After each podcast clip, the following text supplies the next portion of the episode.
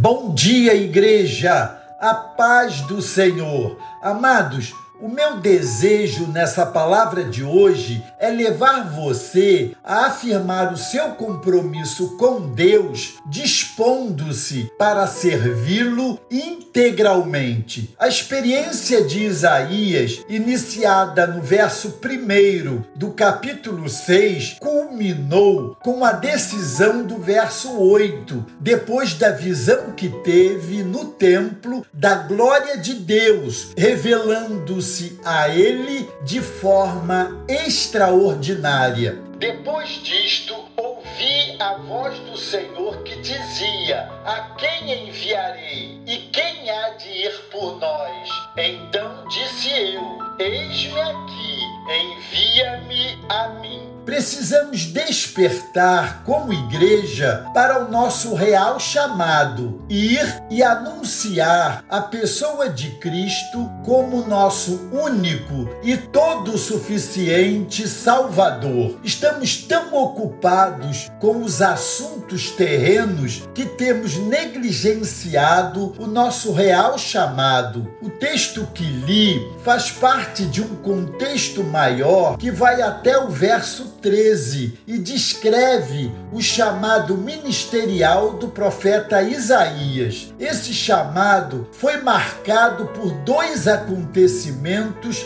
que abalaram profundamente a estrutura emocional e espiritual desse homem de Deus, a morte do rei Uzias e uma tremenda visão do trono de Deus. A partir desses dois acontecimentos, Isaías nunca mais foi o mesmo. Foi exatamente ali, naquele momento desolador na vida de Isaías, que o Senhor o escolheu para manifestar-se a ele, mostrando-lhe a sua glória e santidade. Temos vivido situações tão bizarras, tão distantes do padrão bíblico de honestidade e de valores éticos que a nossa tendência é afirmar a nossa esperança acabou. Precisamos nos refazer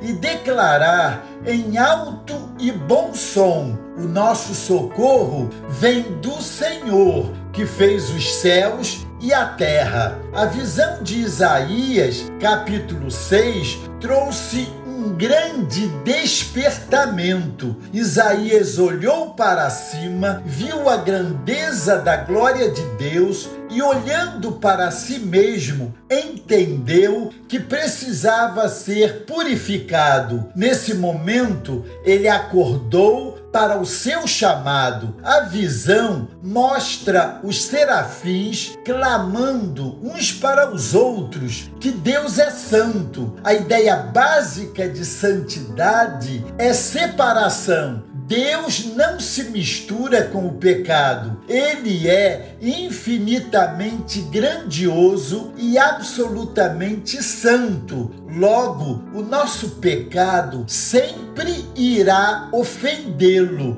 Nossas mentiras, nossas atitudes imorais, nossas posturas impuras, nossas palavras volúveis, nossas rebeliões, nossos melindres e tudo mais que procede de nosso coração pecaminoso. O grande problema quando não contemplamos a santidade de Deus é que nos tornamos cínicos e complacentes com os nossos próprios pecados. Hoje somos templos vivos de Deus e essa glória que encheu o templo na visão de Isaías precisa nos encher e ocupar todos os nossos espaços de relacionamentos. Precisamos desejar essa glória, desejar que ela inunde a nossa vida, de modo que busquemos essa plenitude. Amados,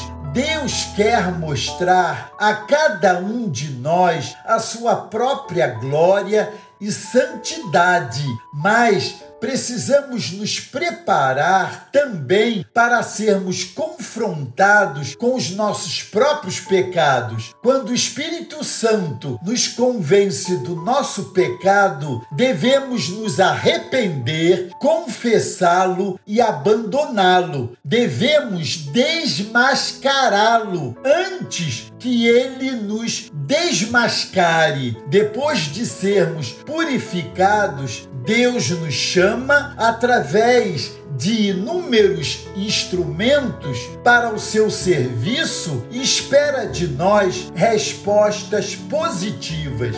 Deus quer pessoas que se disponham para Ele. Esse é o apelo que nos toca nessa palavra, que possamos florescer onde o Senhor nos plantou. Tudo na vida do servo de Deus faz parte da infalível didática do Senhor, visando um fim proveitoso.